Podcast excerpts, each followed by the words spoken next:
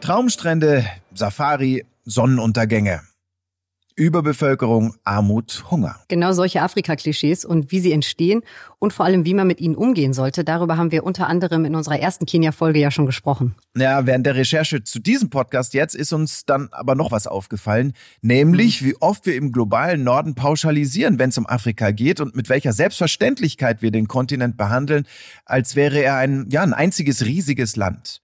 Ja, ich meine, wir würden ja auch nicht auf die Idee kommen, Griechenland Polen oder Island in einen Hut zu werfen und äh, irgendwie zu suggerieren, sie seien eine homogene Einheit. Ja, ja, alle mit den gleichen Chancen, Problemen und Herausforderungen am besten ja. noch. sollten wir also auch im Falle Afrikas auf keinen Fall so machen. Der Kontinent besteht aus 55 souveränen Staaten, das sollte man nicht vergessen. Natürlich gibt's wie auf jedem anderen Kontinent auch immer so ein paar Schnittmengen, aber in einem Land wie Kenia, da stehen aktuell sicher viele, viele andere Themen ganz oben auf der Agenda als jetzt zum Beispiel in, in Simbabwe oder, oder in Marokko. Wobei eins hm. natürlich stimmt und damit konzentrieren wir uns jetzt auch wieder ganz auf Kenia.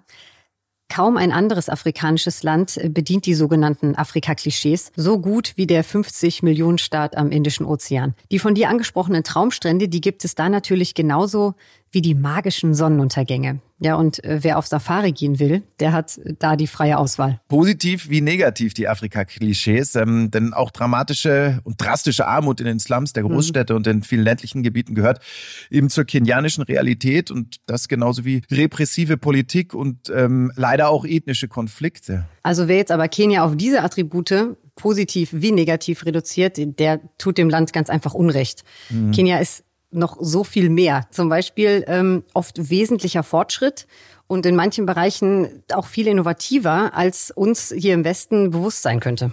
Bereits vor Jahren hat Kenia das schärfste Plastiktütengesetz der Welt verabschiedet. Ja, ähm, hm. wusste ich zum Beispiel nicht. Ja, nee, bei uns nicht. in Deutschland gibt's äh, diverse Arten von Plastiktüten, die verboten sind. Aber wer wissen will, wie viele Ausnahmen es von dieser Regel gibt, der muss einfach nur mal in die Obst- und Gemüsetheke seines mhm. bevorzugten Supermarkts äh, schauen oder äh, kurz danach eben dann an der Kasse unter das Laufband greifen. Anders ist das in Kenia.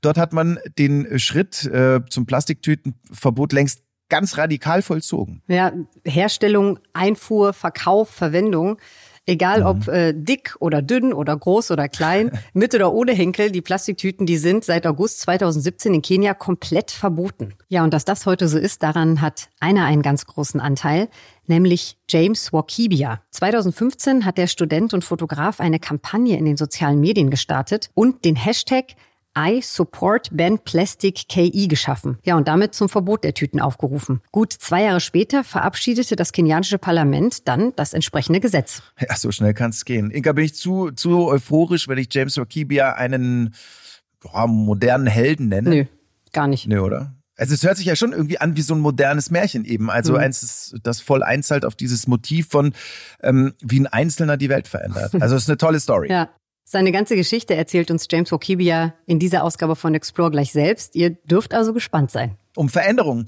geht es auch in unserem Gespräch mit Dr. Tim Weiß. Mit Digital Kenya hat er ein Buch herausgegeben, das die rasante digitale Entwicklung Kenias genauer beschreibt. Ostafrikas stärkste Wirtschaftsnation ist nämlich längst digitales Musterland und hat einen guten Teil seines Aufschwungs auch dieser Digitalisierung eben zu verdanken. M-Pesa. So heißt die bahnbrechende Innovation, die damals den Boden bereitete für das, was heute allgemein als Silicon Savannah bekannt ist und für das Land bald mehr leisten könnte als Jahrzehnte an Entwicklungshilfe. Darüber haben wir gesprochen mit Tim Weiß, genau wie über digitalen Kolonialismus, über kenianische Start-ups und deutsche Funklöcher und darüber, was wir in Sachen Digitalisierung von Kenia noch so alles lernen können. Ja, und so viel sei schon mal verraten. Funk- bzw. Internetlöcher stopfen sie in Kenia ganz unbürokratisch, preiswert, wetterfest und für die User ganz umsonst. Ja, kannst davon ausgehen, Inka, dass ähm, so mancher ländlicher Gemeinde in Deutschland gerade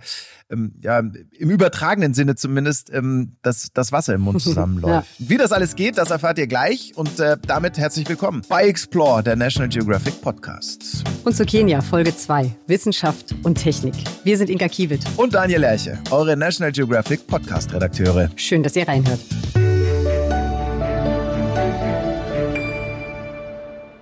Los geht's wie gewohnt mit unseren Top 3 Fakten. Jetzt wird's phonetisch, sportlich und ein bisschen spöttisch. Ich fange mal an mit äh, phonetisch. Mhm. Fakt 1. Dass Kenia heute heißt, wie es heißt, ist den einstigen britischen Kolonialherren geschuldet. Der ursprüngliche Name des Landes stammt vom majestätischen Mount Kenya, dem zweithöchsten Berg Afrikas, ab. Und vor der Kolonialisierung wurden Berg und umliegendes Land Kirinyaga genannt. Mit der Aussprache des Wortes Kirinyaga hatten die britischen Eroberer aber so ihre Probleme und nannten das Land deshalb kurzerhand und ja, gewohnt kompromisslos Kenia. Das ging ihnen irgendwie leichter von der Zunge.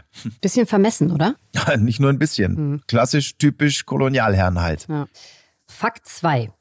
Kenia hat ein Tal der Olympiasieger. Geht es um Langstreckenlauf, dann dominiert das Land die internationalen Wettbewerbe. Ab 800 Metern sind die Kenianer nämlich ganz vorne mit dabei. Als die Marathondistanz 2019 erstmals in unter zwei Stunden bewältigt wurde, da hieß der Rekordläufer Eliud Kipchoge und kam selbstredend aus Kenia. Genauer gesagt aus dem Westen des Landes, aus der Region Rift Valley, dem Tal der Olympiasieger. Hier leben die Kalenjin. Die allermeisten der erfolgreichsten Athleten Kenias gehören nämlich zu dieser Volksgruppe. Und warum sie so erfolgreich sind, ja, viele Experten sind sich sicher, ganz knapp zusammengefasst, die Kalenjin haben einfach den perfekten Körperbau für das Langstreckenlaufen. Fakt ist jedenfalls, seit 1980 gingen rund 40 Prozent aller wichtigen Langstreckensiege an die Kalenjin, ja, und damit ins Tal der Olympiasieger.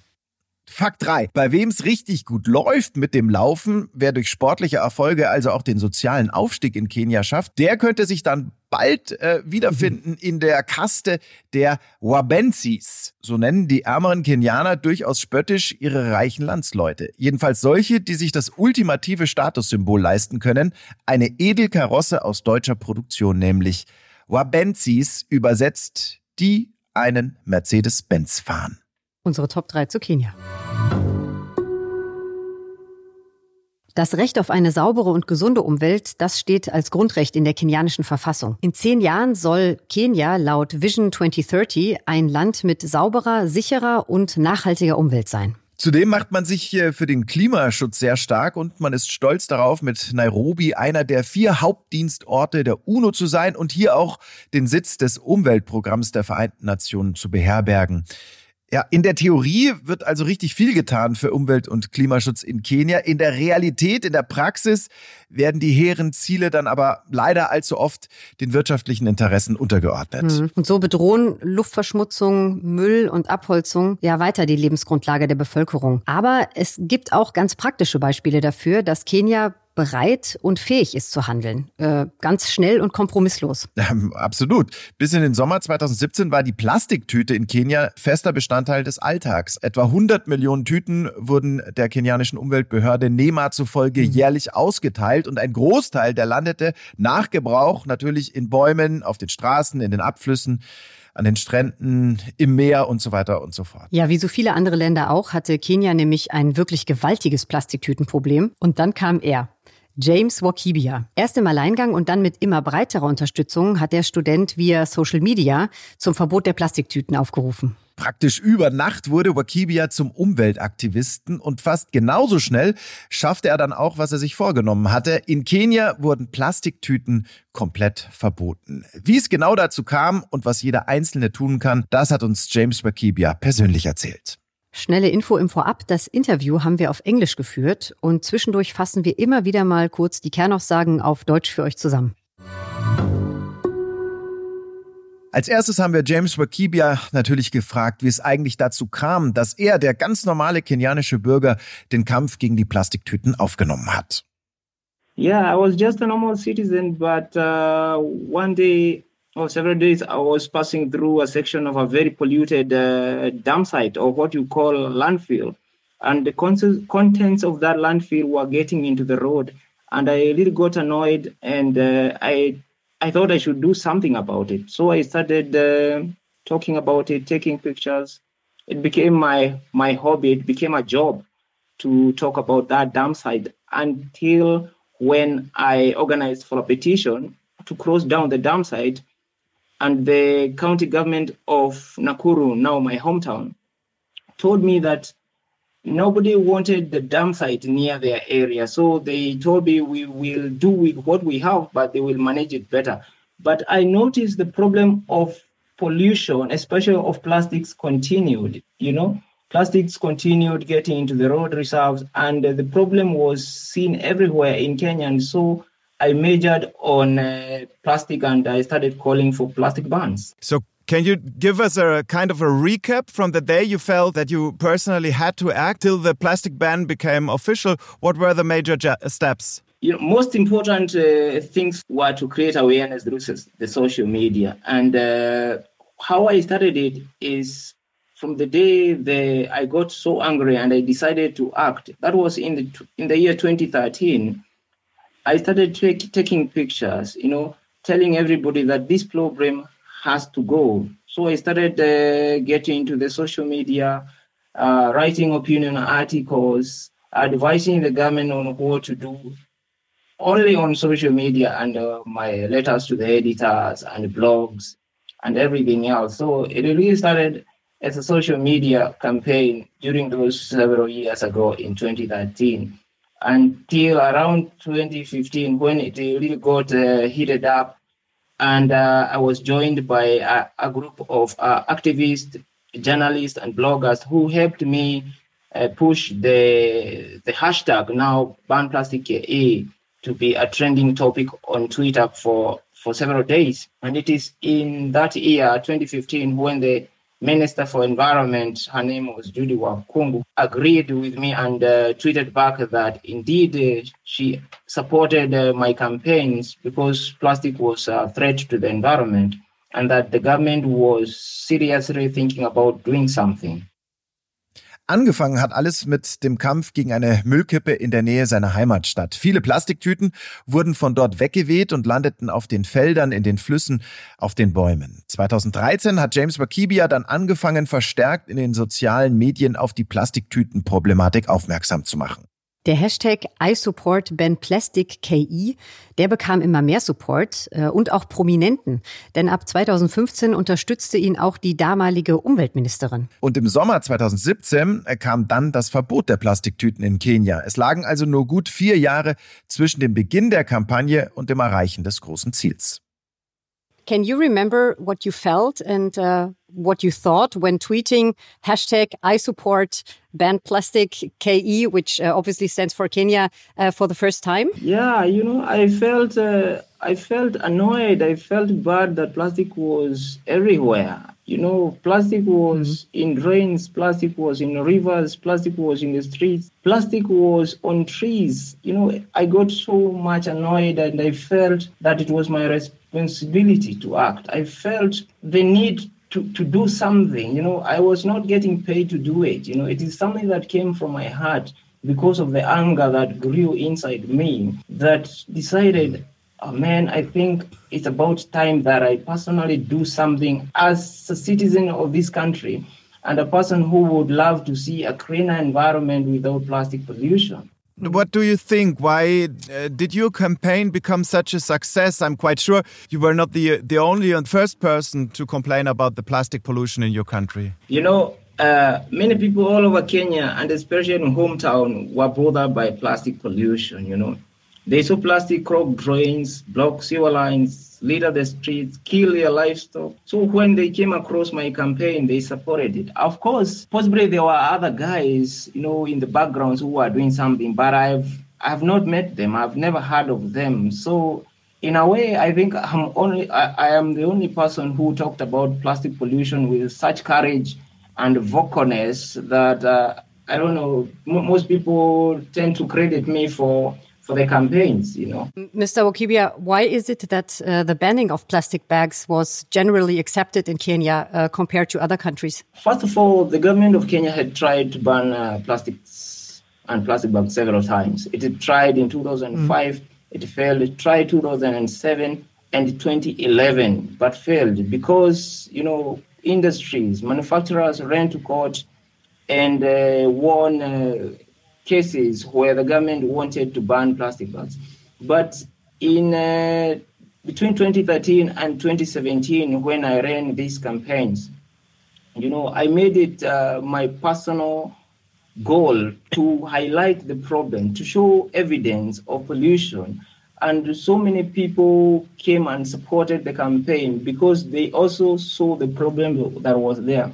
So in a way, the government felt it had the support of the citizens. And therefore, it was much easier this time around to bring a ban on plastic bags because there were people, Kenyans who were complaining, you know, it was not just about mm-hmm. the government itself deciding for the people, but now the people themselves, you know, waking up to the reality, you know, saying that the problem is so much widespread and things need to change. And therefore, they supported my campaign. We pushed together until the government, you know, came on board and agreed with us until it banned the plastic bag. Zu seinen Beweggründen sagt Wakibia, Er habe es einfach nicht mehr ausgehalten, täglich die Verschmutzung der Umwelt durch die Tüten zu sehen. Ja, letztlich hat er es als seine Bürgerpflicht verstanden, etwas dagegen zu tun. Und seine Kampagne, die fiel auf sehr, sehr fruchtbaren Boden, denn vielen Kenianern ging es genauso wie ihm. Und ähm, deswegen spürte er dann eben auch immer breitere Unterstützung. Und auch die Regierung, die merkte jetzt, dass die Menschen einem Verbot positiv gegenüberstanden und hatte so endlich den Mut, sich gegen Widerstände auch aus der Industrie und speziell aus der Industrie natürlich durchzusetzen. Ja, Mut ist ein gutes Stichwort, denn den brauchte auch Wakibia selbst. There must have been many people who lost some money because of you, the manufacturers. And you already talked about courage. Uh, were you in any kind of trouble because of starting this campaign? Yeah, several times I received uh, messages, uh, you know, not so threatening messages, but the tone of the messages was in a way threatening because you know many people told me that I, I am leading to you know closure of many companies and many people are mm. going to to lose their jobs just the fact that uh, people told me and reminded me about that was was quite a, a threat, you know, in a way. But I also believed, you know, we have to save the environment at all costs, and losing a few jobs was a small cost to pay, was a small price to pay. Because mm. ultimately, mm. we have to protect the environment for more than 40 million Kenyans and everybody in the world. We live in an interconnected world once we pollute our corner of the world, the other corner will feel it. If somebody in Germany or German pollutes its environment, Kenyans will feel it. Somebody in Cape Town will feel it. So therefore, it is uh, something that needs to be worked on collectively. We have a responsibility as the citizens of the world to protect the world we live in, and therefore saving you know, losing a few jobs here and there, there may be like 60,000 jobs. You know, I, I feel for them, you know, that they lost their jobs and I know they, they, they, they got other jobs later. But also we had to, we had to do it, you know, we had to, to, to bite the bullet. Mr. Wakibia, using a single banned plastic bag in Kenya carries a fine of more than 500 US dollar or a jail term of up to a year. Correct me if I'm wrong. Uh, that is a pretty hard fine, isn't it? If it was not as harsh as it is, most people would still continue using the banned plastic bags. So the law and the ban had to be very harsh, you know, to to, to make people understand that, that plastic was really a very big threat to the environment because if it was not harsh, you know, people would not make people would not see seriousness in in uh, in embracing it, you know. So, um, plastic bags have now been made illegal for more than two years. What has happened from the first day of the ban, um, next next to the fines uh, and the harsh uh, punishments? Um, and what has been your role so far? From the moment plastic bags have been banned, uh, there is uh, generally very good improvement in the environment. You know, those areas that were very polluted had lots of plastic bags, like even trees can, can now breathe a sigh of relief because there are no more plastic bags clinging on them. Most drains are clear, you know, they are free flowing water, and uh, our rivers are much better compared to two years ago. So I feel hmm. the ban has has like worked 80%. We are we are doing we are doing quite well. And my role today is mostly to create awareness, you know, to educate people, to tell them that we have to embrace the ban on plastic bags to safeguard our own environment. If we live in a clean environment, we shall have less visit to the hospital. We shall live better lives, you know, because clean environment is, is in, in a way result into better livelihoods. Natürlich hat man auch versucht, Druck auf Wakibia auszuüben, vor allem mit dem Argument, viele Menschen würden ihre Arbeit verlieren. Und Wakibia, der machte trotzdem weiter, denn für ihn steht der Umweltschutz, so sagt er, über allem. Auch wenn es ihm natürlich leid tut für die, die ihre Jobs verloren haben. Die harten Strafen bei Verstößen gegen das Tütenverbot, die unterstützt er, ja, wegen des abschreckenden Effekts. Und der Status quo, der scheint ihm recht zu geben. Laut James Wakibia hat sich die Situation in Kenia deutlich verbessert in den letzten zweieinhalb Jahren. Und abschließend wollten wir noch von ihm wissen, was die wichtigsten Erkenntnisse sind, die er aus dieser Erfolgsstory mitgenommen hat. You know, I have learned that uh, an individual has a lot of power to bring change. That it doesn't matter, you know, where you come from, your financial standing, you know, where you live. In it just that a matter of believing in yourself. You know, as a person, I have I have uh, learned that I can do what I want to because and bring change in this world. Just a matter of believing in oneself, and uh, anything is possible. Just as somebody said, yes, you can. What, what does it mean to you personally, being one of those few persons who really made a difference? It feels so good that I was among a few people that brought a uh, very meaningful change in this country and in the world. You know, I could not have imagined it myself like 10 years ago that I would be where I am, that I would uh, lobby for ban on plastic bags and the government would listen, you know. That is a very big message to anybody in the world that indeed, uh, as an individual, everyone has enough power to rise up, to bring change that will be meaningful.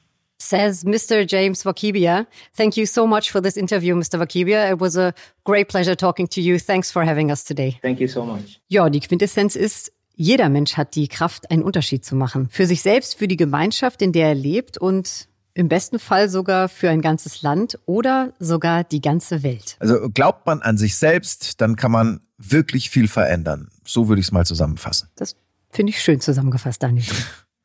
Danke sehr. Also ich kann mich nur wiederholen, wenn jemand wie James Bakibia nicht zum modernen Helden erklärt wird, mhm. ja wer denn dann? Ja, wer dann? Mir fällt auch keiner ein.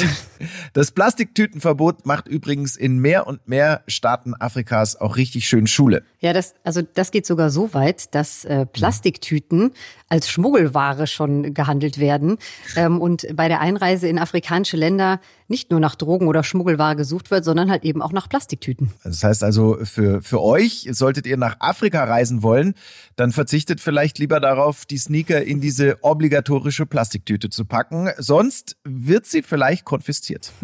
In Kenia äh, ist man jedenfalls überzeugt vom Erfolg der Strategie des strikten und absoluten Vorgehens gegen die Plastiktüten. Laut der Umweltbehörde NEMA nutzen 80 Prozent der Kenianer keine Plastiktüten mehr. Ja, und die verbliebenen 20 Prozent, die sollten lieber auf der Hut sein. Von den drastischen Strafen haben wir ja gerade gehört.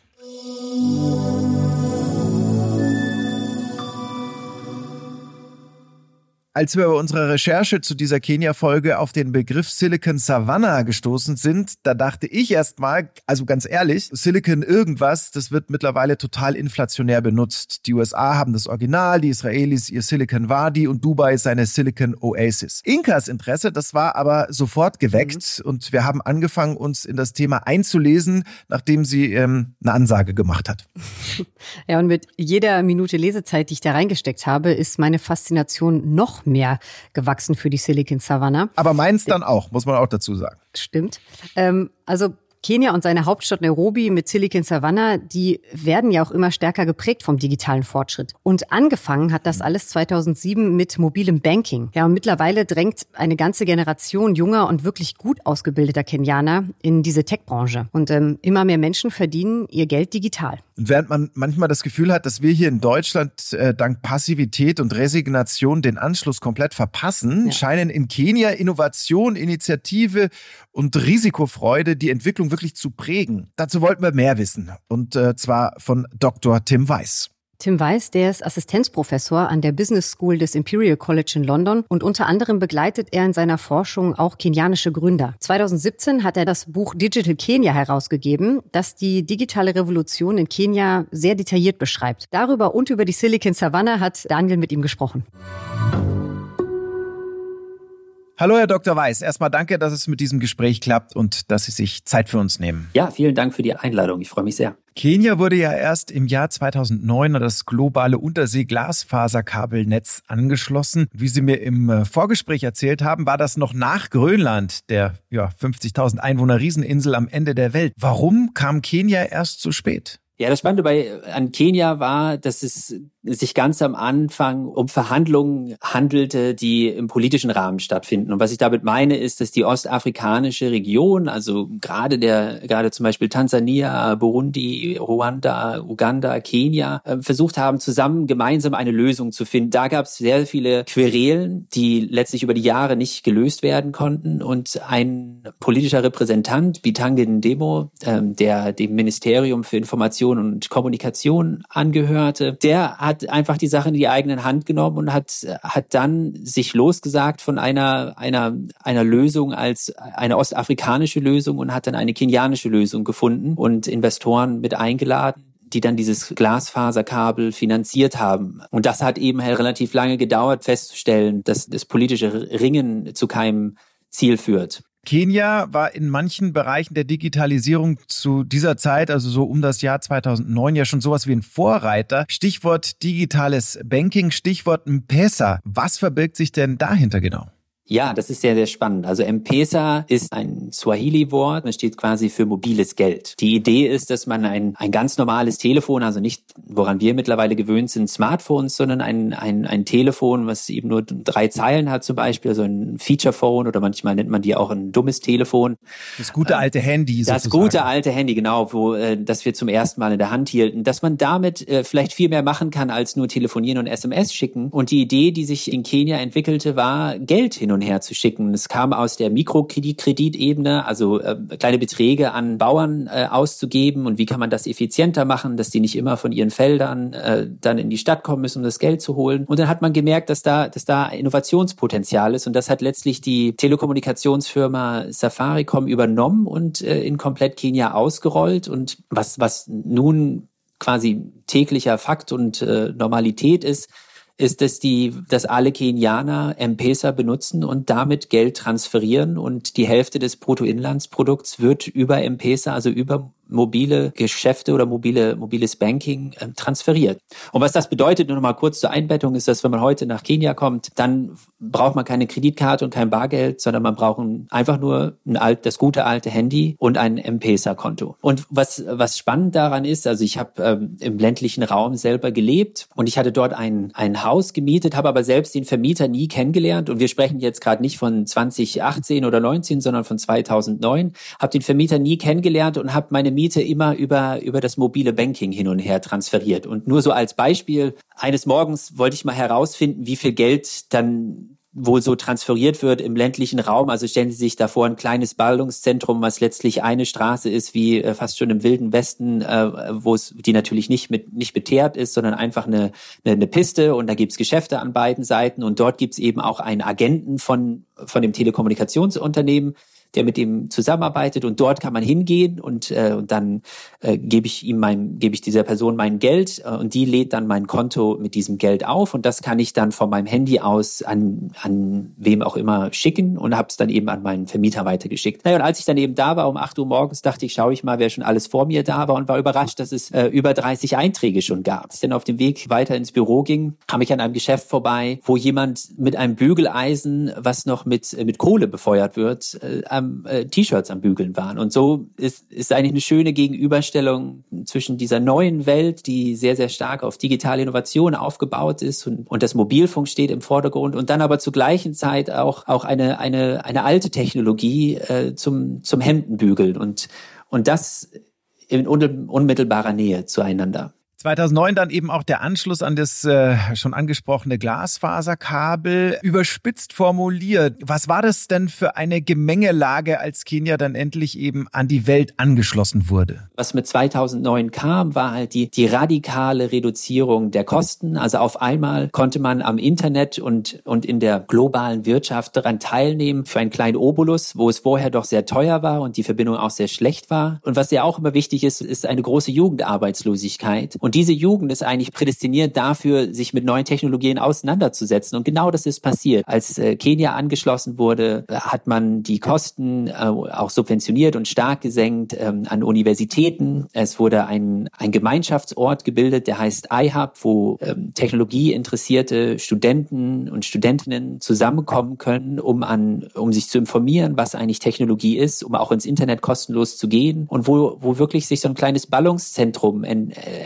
entstanden ist, was dann letztlich das Epizentrum von Silicon Savannah war, also was dann als Silicon Savannah betitelt wurde. Interessant dabei ist ja, also so die Grundvoraussetzungen, die Sie jetzt ähm, geschildert haben, die gelten ja im Prinzip nicht nur für Kenia, sondern für viele Länder in Afrika und auch weltweit. Warum hat diese digitale Revolution, wie Sie es ja auch in Ihrem Buch äh, beschreiben, warum hat die in Kenia so gut funktioniert? Was waren da die entscheidenden Faktoren? Auf jeden Fall spielt die, das mobile Banking eine große Rolle, weil das letztlich gezeigt hat in der Gesellschaft, dass Technologie äh, äh und Innovation und die zu kommerzialisieren, also die an den Markt zu bringen und das Gewinn bringt, äh, durchzuziehen, dass das möglich ist in Kenia. Ja, in den anderen Ländern in Südafrika, Ghana und Nigeria ist das alles, äh, sind die, sind die mobilen, kommt mobiles Banking gerade erst so richtig. Aber Kenia ist wirklich der Vorreiter, wo es funktioniert hat. Und das Spannende ist, wenn Sie einen Kenianer fragen, wer denn das mobile Banking erfunden hat in Kenia, dann sagt fast jeder Kenianer, dass er es selber war. Äh, und das, ja, das ist besonders spannend, wenn man sich dann die verschiedenen Geschichten dazu anhört. Aber das heißt, da war schon so, eine, so, ein, so ein gewisser, gewisses Momentum da und dann werden Kenianer auch sehr oft als sehr unternehmerisch äh, beschrieben. Aber unternehmerisch muss man vielleicht auch eher so verstehen, als aus der Not heraus. Es gibt halt wenige äh, mittelständische Unternehmen und, we und, und fast gar keine große Unternehmen, also mit äh, 5000 und mehr ähm, Angestellten, sondern die meisten sind halt zwischen fünf und zehn Mitarbeitern. Und, äh, und das heißt äh, eine Subsistenzökonomie, wo man versucht, äh, einfach nur zu überleben letztlich. Und jetzt kommt mit dem Internet und der, und der Reduzierung der Kosten auf einmal ganz neue Möglichkeiten, die dann von unternehmerischen Kenianern zum Überleben dann auch genutzt werden. Gibt es denn Unternehmen, also Positivbeispiele aus Silicon Savannah, die mittlerweile wirklich substanzielle Produkte bauen?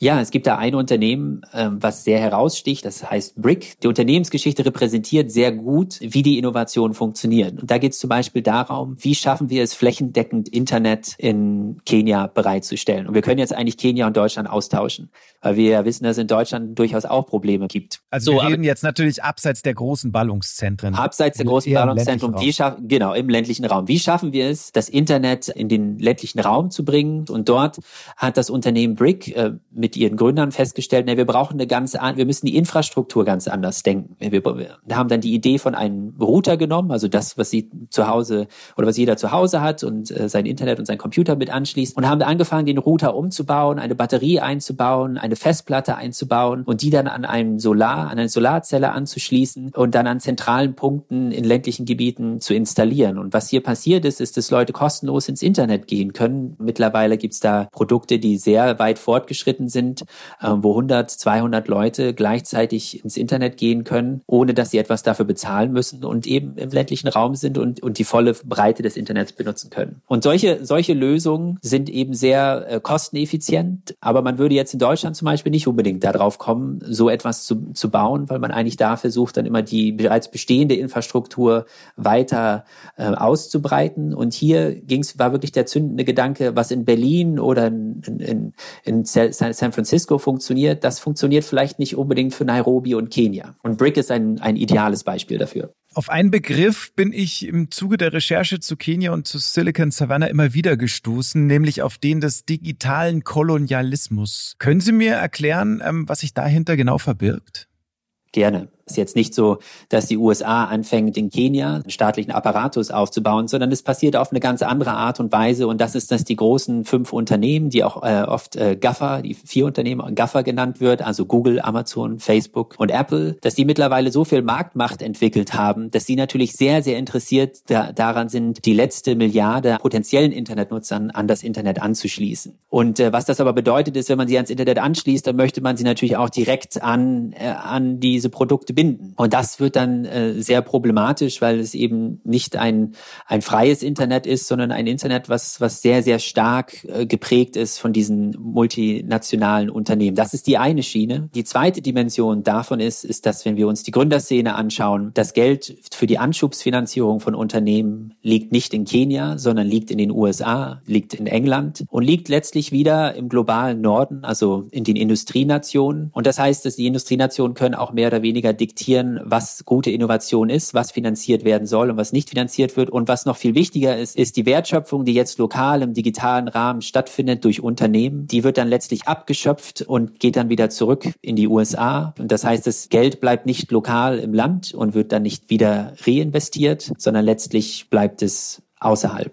Abschließend, Herr Weiß, was kann sich Deutschland denn von Kenia im Sachen äh, Digitalisierung abschauen? Ja, wir hatten es gerade schon angesprochen. Eine interessante Überlappung ist ja zum Beispiel, wie schaffen wir es in ländlichen Räumen in Deutschland, das Internet zur Verfügung zu stellen und auch sicherzustellen, dass wenn Sie von München nach Berlin mit dem Zug fahren, die ganze Zeit telefonieren können und nicht unterwegs unterbrochen werden. Und vielleicht wäre es ja mal ganz spannend und interessant, mit Fragen und Problemen nach Kenia zu gehen und kenianische Unternehmer zu befragen, was denn deren Lösungen auf diese Probleme wären und, äh, und mit diesem Geist ins Flugzeug zu steigen, anstatt mit dem Geist, wir müssen dort helfen, sondern mit dem Geist, äh, dort liegen Lösungen zu Problemen, die wir haben, wäre doch ein ganz anderer äh, Weg, den wir beschreiten könnten, der vielleicht auch viel symbiotischer ist, weil wir Hand in Hand versuchen, Probleme zu lösen und nicht der eine für den anderen. Sehr schönes Schlusswort.